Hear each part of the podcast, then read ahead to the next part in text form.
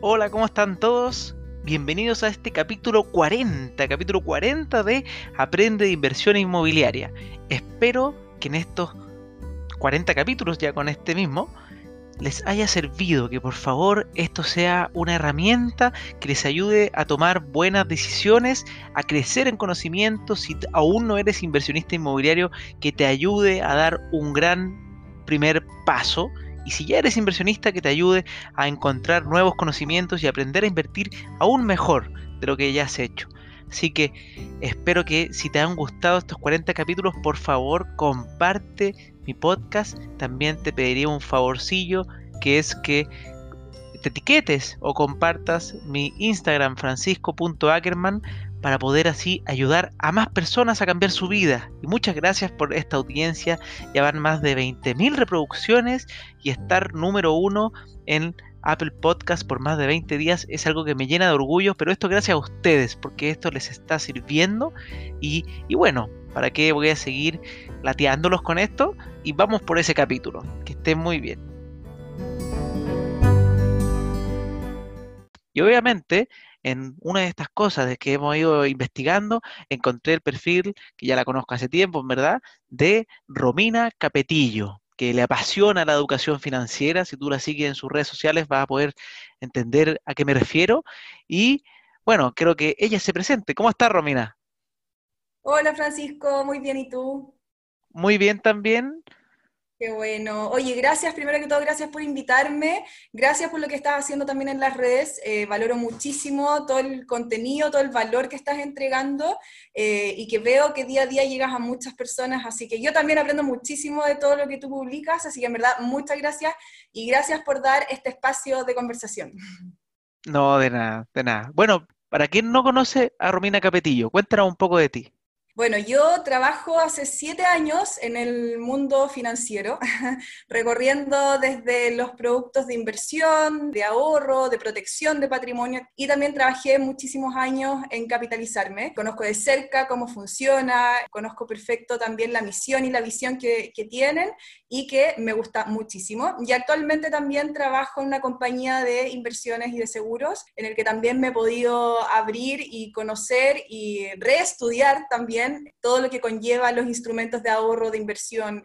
Perfecto, o sea, has ido manejando ya en tus manos distintos instrumentos de inversión, que justamente uno de los temas que queremos tocar hoy día, porque para que sepas, un buen inversionista inmobiliario no es aquel que pone toda su inversión en un solo instrumento, según mi opinión. Esta es una opinión personal, pero yo personalmente, como Francisco Ackerman, no hago solamente un tipo de inversión porque pienso que es bueno tener repartido tu patrimonio en distintas inversiones, valga la redundancia, pero es algo súper interesante de saber. Entonces aquí estamos con Romina para que nos ayude a entender cuáles son los instrumentos de inversiones disponibles, los más, los principales, los más conocidos, y un poco saber de ellos, que, dónde se puede poner la plata, cuál ha sido su experiencia, cómo los ve, el, instrumento inmobiliario desde su mirada, porque obviamente la mía ya la conocen muchos de ustedes, entonces me encantaría conocer a tuya, Romina. Partamos por los instrumentos, ¿cuáles son los que, los que más conoces? Mira, la verdad es que uno puede encontrar muchas formas y muchos instrumentos a la hora de ahorrar, de invertir, hay muchísima información también, están los bancos, las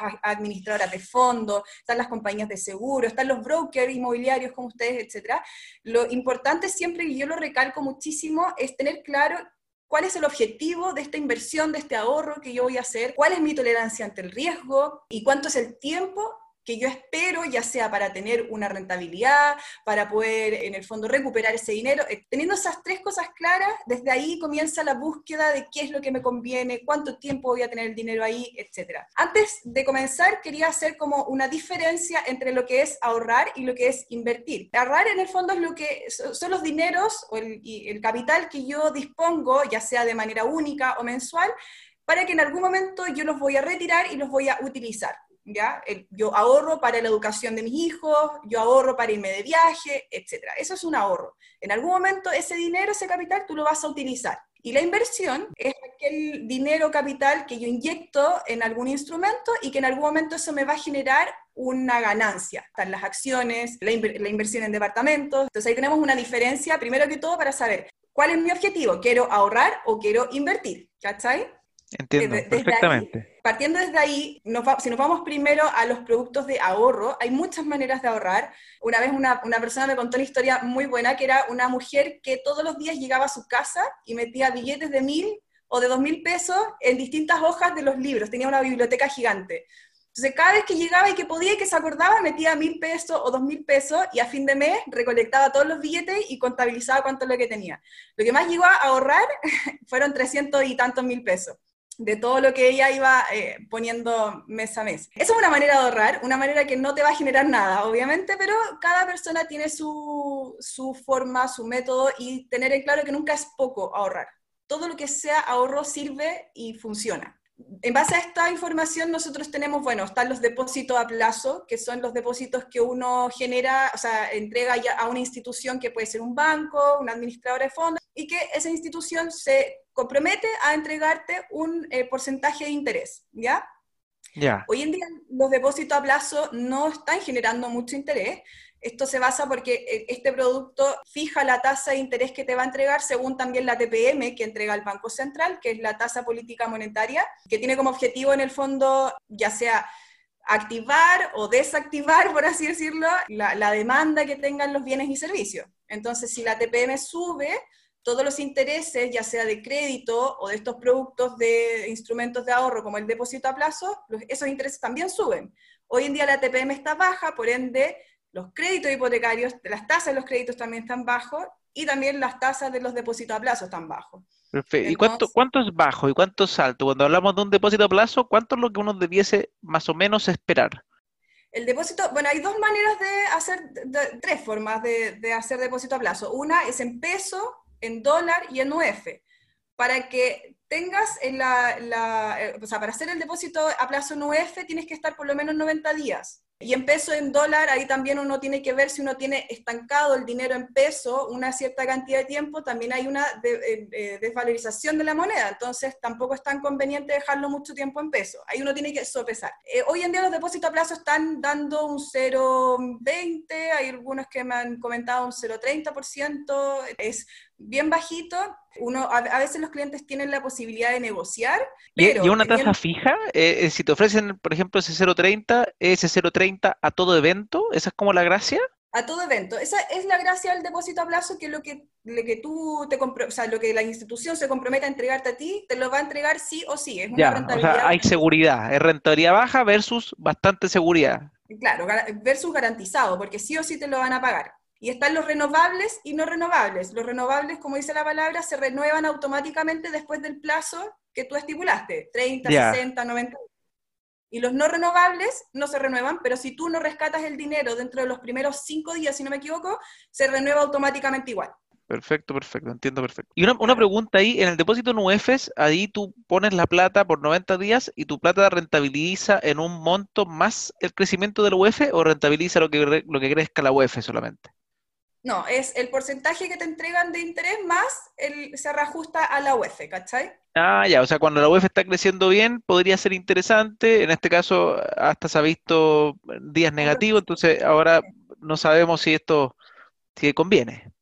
Exactamente, y por, ese mismo, por esa misma razón, porque la TPM está baja, porque la UEF hemos visto incluso un retroceso en, el mes en, en estos últimos tiempos, y viendo que eh, dado la crisis que la bolsa cayó en marzo, abril muchísimo y que se está recuperando hoy en día, es mucho más interesante para personas que tienen la posibilidad de hacer una inversión a mediano o largo plazo, invertir en fondos mutuos, por ejemplo, que es otro instrumento de ahorro. ¿Cómo se comportan los fondos mutuos? son fondos que se componen por el patrimonio de distintas personas para que podamos acceder a diferentes instrumentos de inversión a través de una administradora de fondos, ¿ya? O a, través de una institución en el fondo que esté autorizada para transar. Invertir este en esto. Exacto. Entonces, y están desde lo más conservador, que son fondos más de renta fija, y están los más agresivos, que tienen más participación accionaria en el fondo, ¿cachai? Entonces, según tu perfil de riesgo, uno puede invertir, y cuál es la, característica de los fondos mutuos, es que uno diversifica en el fondo. Y uno, uno, uno puede armar como un fondo o uno, uno elige o elige tipos de fondos de cada institución? ¿Son todos iguales? Si yo voy a un banco o a otro, ¿los fondos son exactamente los mismos o cada uno tiene repartidas sus inversiones de forma distinta? O sea, sí, cada institución invierte y, crea fondos de, fondos mutuos según eh, la, composición de cartera que cada institución cree que como estrategia es la mejor. Ah, esos son sus famosos portafolios. Exactamente. Entonces, en base a eso, ellos, no sé, pues tiran un porcentaje a, empresas chilenas, otro porcentaje a deuda chilena, y así. Van eh, diversificando. Entonces, por eso se habla de que un fondo mutuo es más diversificado y tiene menor riesgo que, por ejemplo, irse de plano a las acciones, porque acá tú tienes la posibilidad de que en tu mismo fondo tienes la posibilidad de invertir en, en, porcentaje de renta fija y un porcentaje de renta más variable, ¿cachai? Y eso te da eh, una especie de estabilidad de saber de que si bien pueden haber caídas, no van a ser tan abruptas como lo son las acciones. Ya, y ahí te pasaste a otro instrumento que serían las acciones en vez del fondo. Las acciones. Bueno, las acciones, la verdad es que hay que tener alta tolerancia al riesgo. Yo en lo personal no soy muy tolerante al riesgo. Me cuesta muchísimo aceptar que voy a perder plata, eh, porque me gusta cuidar en el fondo lo que he podido ahorrar y he podido invertir. Eh, entonces, claro, las acciones, ¿por qué? Porque están directamente invertidas en distintas instituciones, empresas, etcétera, y van cambiando minuto a minuto. Entonces, primero, tener conocimiento de lo que uno va a hacer antes de invertir en acciones, si tienes la posibilidad de hablar con algún amigo, compañero, profesora, qué sé yo, alguien que te pueda guiar un poco cómo se comportan las acciones, cuál estaría más conveniente sería como el ideal. Porque la verdad hay que tener conocimiento y saber, si bien las, estimaciones, las proyecciones, uno puede hacer un sinfín de, de estudios, pero ya como lo hemos visto en crisis pasadas o en situaciones pasadas, la verdad es que es súper incierto lo que puede ocurrir en la, economía en ese sentido. Bueno, yo invertí en acciones ahora un poco de, mi dinero para probar, sin ser experto y sin, y sin preguntar mucho, y no, no me ha ido bien. He bajado como un 30% en un mes. Eh, pero bueno, es parte de, es parte de no, no, por suerte no puse mucho capital, solamente quería hacer una prueba para conocer este mundo accionario. Y... ¿Hiciste a través de un broker o lo hiciste directo en la bolsa de No, directo, eh, no, a, través de un banco, pero que uno firma un contrato y, uno invierte directo en el fondo. Entonces la comisión es muy, muy bajita, muy baja, pero, pero elegí mal. Se me ocurrieron tres empresas, dos de ellas quebrando y, pareciera ser que no están saliendo, yo pensé, en mi cabeza era como, ah, obvio que van a rescatarla, obvio, obvio, y siguen ahí bajando y bajando. Y hay otra que creció un poco y en estos días ha estado súper volátil, obviamente por todas las contingencias que están pasando en el país, pero, pero la, para para la suma estoy, ahí estoy mal. Versus, eh, efectivamente, eh, tengo unos instrumentos de inversión que son similares a los fondos mutuos, en los cuales eh, tengo uno que es por, moderado y otro es eh, arriesgado, y que en eso me ha ido muy bien. He tenido en dos meses sobre un 3% de rentabilidad, que creo que es muy bueno para dos meses. Entonces, mi platita, un pedazo de mi platita ha estado funcionando bien. Y por último tengo mi departamento, que el mío que está listo, entregado, está muy bueno, arrendándose bien, no ha tenido ningún problema. En ese sentido he sido bien afortunado también, porque hay que entender que las pandemias pueden pasar. Estoy preparado en caso de emergencia, pero la idea es que no pase, ojalá. Y otro departamento que tengo en blanco, que se está, o sea, en verde en verdad, que está construyéndose, que también estoy muy contento con él porque creo que hice un muy buen negocio, pese que hoy día quizás no están subiendo tanto el, valor de los inmuebles, al revés, están, han, bajado, hay que ser súper consciente de eso. Pequeños sectores todavía sigue al alza, pero, pero la media ha, bajado. Lo que yo compré sigue siendo muy económico para todos los precios que veo hoy día. Así que en ese sentido estoy muy tranquilo con, con la inversión que hice. Qué bueno, es que eso que hablaste recién tiene mucho sentido porque es también lo que yo siempre le digo a la gente que me pregunta, que, me, me, dice cómo puede iniciarse, ya sea en el ahorro, la inversión, etcétera, lo mejor es poder diversificar en distintos instrumentos de ahorro e inversión. Porque si el típico, la típica eh, eh, enseñanza que te dicen desde chico, si uno pone todos los huevos en la misma canasta, te roban la canasta o se te rompe la canasta, se, se caen todos los huevos. Entonces, si tú puedes tener la posibilidad de tener tu departamento en arriendo, de poder poner un poquito en fondos mutuos, de quizás probar en acciones o tener tu seguro con ahorro en caso de los que tienen hijos, los que, los que tenemos familia, yo en lo personal tengo mi seguro con ahorro porque caso de cualquier eventualidad, es el único producto que me garantiza que mis hijas van a recibir ese dinero sin pagar impuestos. Entonces... Es eh, interesante ese, ese dato. Sí, eh, de hecho es el único producto en Chile que eh, no te, no, te cobra eh, sobre la rentabilidad que tú generes sacando las acciones chilenas, que, sabemos que tampoco te, se pagan impuestos, pero productos de ahorro como los que hemos estado hablando, el seguro con ahorro es el único instrumento que no te va a cobrar sobre la rentabilidad que tú generes. Nunca, no tiene ningún tope. Si yo pongo un millón y rescato 50, estoy inventando, sobre, sobre los 49 yo no pago impuesto, no se suma a mi global complementario. Tremendo, tremendo, mira, súper súper interesante ese. Sí, y de hecho por eso mismo es uno de los productos que más se comercializa, que más se, se, vende, porque eh, muchas personas que primero hoy en día tenemos mucha gente que tiene propiedades, que tiene patrimonio y que sus herederos van a tener que pagar impuestos para recibir esa, ese patrimonio en el fondo, ¿cachai? Que también a menos que sean propiedades de FL2. ¿ah? Y tus primeras dos propiedades de FL2 tampoco pagan impuesto a la herencia, que ese es un dato muy, muy relevante cuando uno está pensando también en invertir. Pero una persona que, que, está pensando en heredarle a sus hijos, una manera interesante de hacerla es comprarse un par de departamentos que sean de FL2, que pueden estar en un muy buen lugar, por ejemplo, si es que tiene alto patrimonio, obviamente, dependiendo de tu bolsillo, y esas propiedades que se hereda van a estar libres de impuestos. Y lo divertido también, o sea, no, ojalá que no pase nunca, pero una persona si compra con un crédito hipotecario, vaya a pasar algo, la persona se muere, el departamento queda pagado. Entonces, además, es un seguro de vida, queda pagado y se hereda sin costo. Sin, claro, exactamente.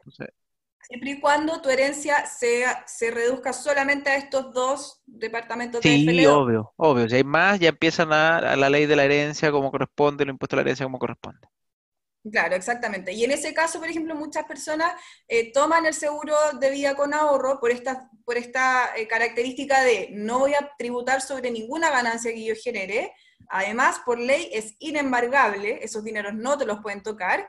Y aparte, mi familia lo recibe como indemnización. O sea, ese ahorro, el ahorro más el capital que tú dejes asegurado, la, familia lo recibe, los, los beneficiarios, porque otra característica, tú puedes dejar libre elección de beneficiario, no como una PB, ponte tú, o la FP, o, todo lo demás que constituye herencia. Los seguros de vida con ahorro puedes dejar no solo a tus herederos, sino que... Perro. no, pero, pero, puede, dejar a otra persona. Parejas que no están casadas y, no quieren que su herencia lo reciba eh, los papás, por ejemplo, eh, sino que quieren dejar a su pareja, eh, y esa persona recibe libre del pago de impuestos todo este, este capital que, ahorró, etcétera. Súper interesante. No, no, no, sabía los detalles de ese producto, me, me, sorprende, me sorprende no, no lo conocía, la verdad. Sí, de hecho es uno de los Creo que me lo explicaron alguna vez, pero probablemente lo olvidé. Generalmente pasa. Yo me ha pasado que como trabajo hace, trabajé hace años también en una compañía de seguro en, un momento, me pasa hasta el día de hoy que me preguntan, yo siempre tengo contacto, como que mantengo el contacto como, con, con la mayoría de mis clientes, y me preguntan, ¿cómo era Romina que funcionaba lo que me, cómo era que me dijiste cuando me lo, cuando me lo ofreciste hace siete años? Y tengo que volver a refrescar. Es que es complejo entender, porque son, uno, son hartos instrumentos, para quien nos está escuchando, ya, ya, ya estamos hablando de los ahorros normales, ya poner plata bajo el colchón, sabemos que es una posibilidad, es una posibilidad, entre, no, entre gastarse todo y ahorrar, es mejor ahorrar. Después eh, es meterla en un instrumento que de renta fija, chiquitita, segura, como un depósito a plazo, perfecto. Ahí tenemos otro, una que probablemente no van a ganar mucho, pero no va a desvalorizar tu dinero como sería ahorrarla, ahorrarla sola.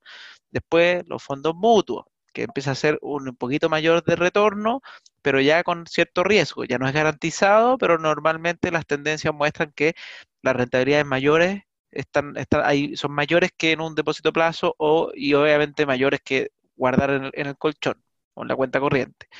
Después están las acciones, que la gente que se maneja en acciones, un dato curioso que aprovecho de, sumar, es la que normalmente lo que se habla, lo que se dice, eh, al igual que en el mercado accionario y el mercado Forex, que el mercado Forex en el fondo es, como un apalancamiento del mercado accionario, es, eh, bien mucho más, se mueve mucho más para arriba y para abajo que las acciones, porque tú apalancas tu dinero por varias X, pero eh, la gente que trata de ganarle al mercado tiende a ser solamente entre un 3 a un 5%, y el resto o iguala o pierde. O sea, lo más probable es que pierdas como hice yo con mis acciones, que es muy probable perder, más cuando uno no lo sabe. Eh, también hay la importancia de, creo yo, asesorarse con expertos en cada materia. Eh, no conozco a alguien que sea experto en todas, es como las navajas suizas, pueden ser muy buenas, puede tener un buen cuchillo, una buena tijera, un buen, pero no es el mejor cuchillo, no es la mejor tijera. Probablemente si quieres encontrar el mejor cuchillo eh, inmobiliario, busque un muy buen broker inmobiliario, el mejor eh, tijera, fondo mutuo, buscar un lugar que te enseñe sobre eso y aprender siempre constantemente también es bueno, como con estos podcasts, siguiendo. Romy, ¿cuál es tu, tu, Instagram por si te quieren seguir o dónde te pueden encontrar también para, alguien que le interese conocer todo esto que tú conoces, entregas, enseñas? Sí, mira, bueno, ahora estoy trabajando full desde mi Instagram, arroba Romy Capetillo, ahí estoy subiendo videos, contenido, información que quizás para muchos les es muy básica, pero eh, para otros uno siempre las personas aprendemos y entendemos de manera muy diferente, entonces lo básico para uno puede ser muy complejo para otro, etcétera. Entonces voy subiendo contenido de, de todo tipo y que eh, antes que se me olvide, te quería compartir, y bueno, y compartirles un dato. Eh, la Bolsa de Santiago, en la página, tú puedes revisar que están haciendo, hacen cursos, hacen charlas, unos son gratuitos, otros son pagados, y hay uno que es sobre el mercado bursátil y que te enseña, que es gratuito. Yo lo hice hace una semana atrás, desde la Adolfo Ibáñez y te explican de manera súper desde cero cómo funciona, cuáles son las... Mira, qué interesante, súper bueno. lo, podría haber tomado antes de comprar mi acción. Tiene una hora en agosto para que te inscribas, porque y dura dos horas y es súper completo, uno entiende lo que a veces pareciera tan complejo, se entiende, está hecho como para todo quien quiera iniciarse en esto, entonces es súper bueno y, ahí pueden ver directamente en la página cuando viene, creo que ahora en agosto venía uno. ¿Y, qué opinas de, bueno, yo me voy a inscribir, mándame el dato porque me interesa. O sea, me meto a la página de la Bolsa Santiago, pero igual te, pido que me ayude ahí, si, el recordatorio nunca está de más. ¿Qué opinas de la inversión inmobiliaria? Ya hemos abordado varios instrumentos diferentes y ahora me gustaría saber también tu opinión sobre la inversión inmobiliaria.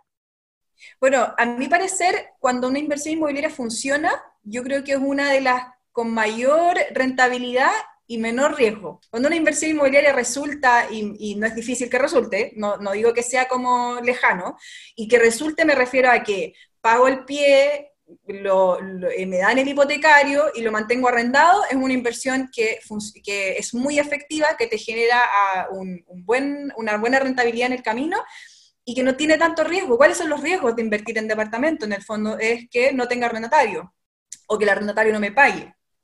Y en Santiago la verdad es que no encontrar arrendatario es súper difícil finalmente porque estamos sobrepoblados, hay mucha gente viviendo acá, cada vez llegan más personas. Y nada, yo creo que es una muy buena inversión para quienes son sujetos a crédito aprovecharlo. Hoy pronto, o sea, ahora prontamente se viene con esto de la portabilidad financiera, se viene debiese venirse en septiembre eh, una especie de mejoras en las condiciones comerciales que van a entregar los bancos porque van a querer retener a sus clientes, no van a querer que se vayan con, esta facilidad que se supone que van a tener.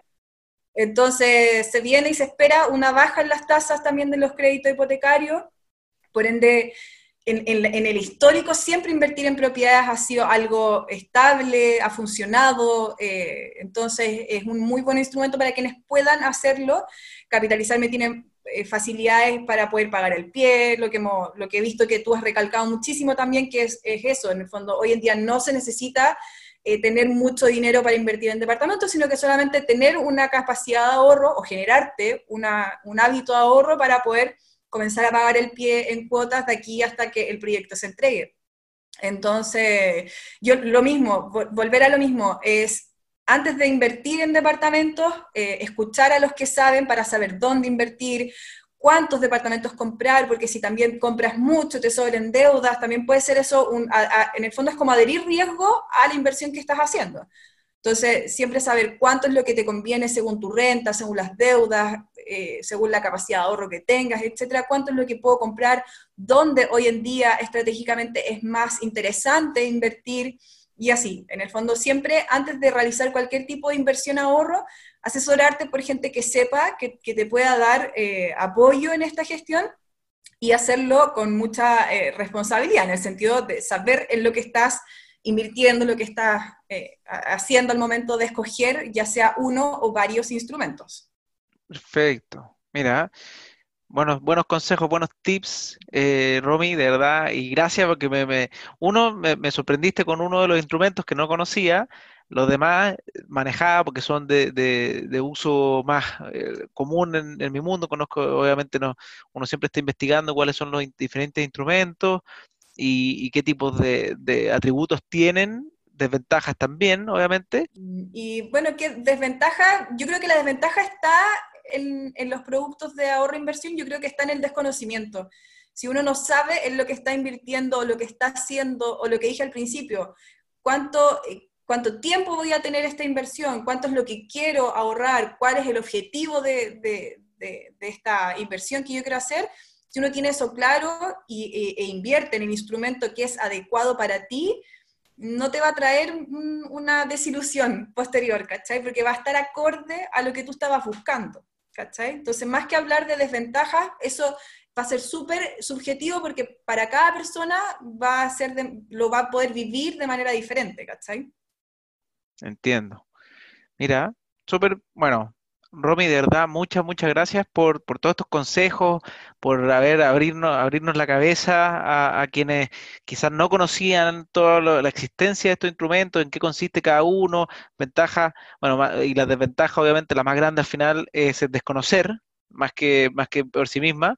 En, en- en- a, ojos míos, por ejemplo, como decías tú, el, depósito a plazo, probablemente una de las desventajas es, la baja rentabilidad que te conlleva, que probablemente, así como es baja, el ahorro por ahorrar es cero, nula, pero obviamente la plata la tuya la tenía ahí a mano. El depósito a plazo es, es casi 100% garantizada, casi, no existe nada 100%, pero debiese ser garantizada con muy poco retorno. Después la otra empieza a tener mayor retorno, pero con un poquito de riesgo, que eventualmente pueden tener meses bajos que uno no sabe. Ahí yo mi plata en los depósitos, hoy día, dos meses después, estoy positivo con un 3%, 3, coma algo por ciento, pero mientras al principio, los primeros días, yo me metía todos los días y de repente iba para abajo y estaba negativo y decía, oh, y después empezó a subir, a subir, a subir. Entonces, al final también hay que saber que eso puede pasar. Las acciones, lo mismo, pero las acciones ya se me fue muy para abajo. Espero que se revierta y esto crezca y ojalá duplique, no sé. Y ahí está lo, que decís tú, los objetivos. Yo en las acciones, mi idea es, dejarla un año a ver qué pasa. Si en un año funciona mal, te estaré contando si en verdad fue un, experimento exitoso.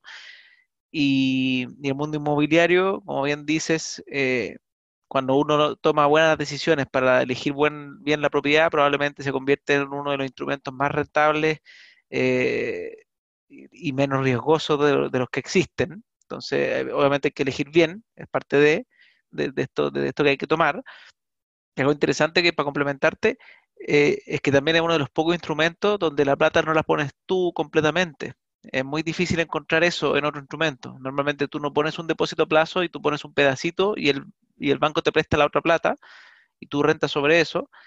Eh, en, en la- en el instrumento inmobiliario sí, eh, existe este efecto palanca, que es que te preste plata al banco para comprarte una propiedad donde probablemente lo que le saques de ganancia es mayor a la tasa de interés que te cobra.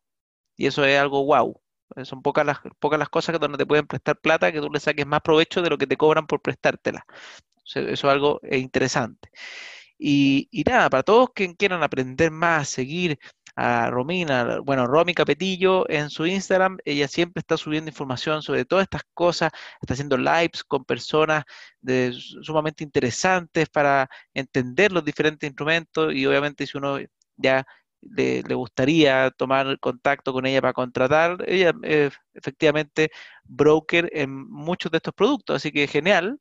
Y nada, agradecerte por darte este tiempo y poder ayudar a las personas a aprender a invertir mejor.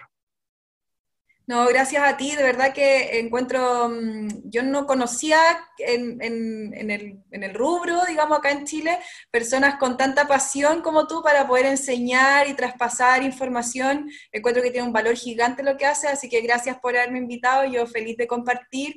También me encanta traspasar lo que he ido aprendiendo, así que nada, pues lo espero a todos los que se quieran sumar a mi Instagram, conversar.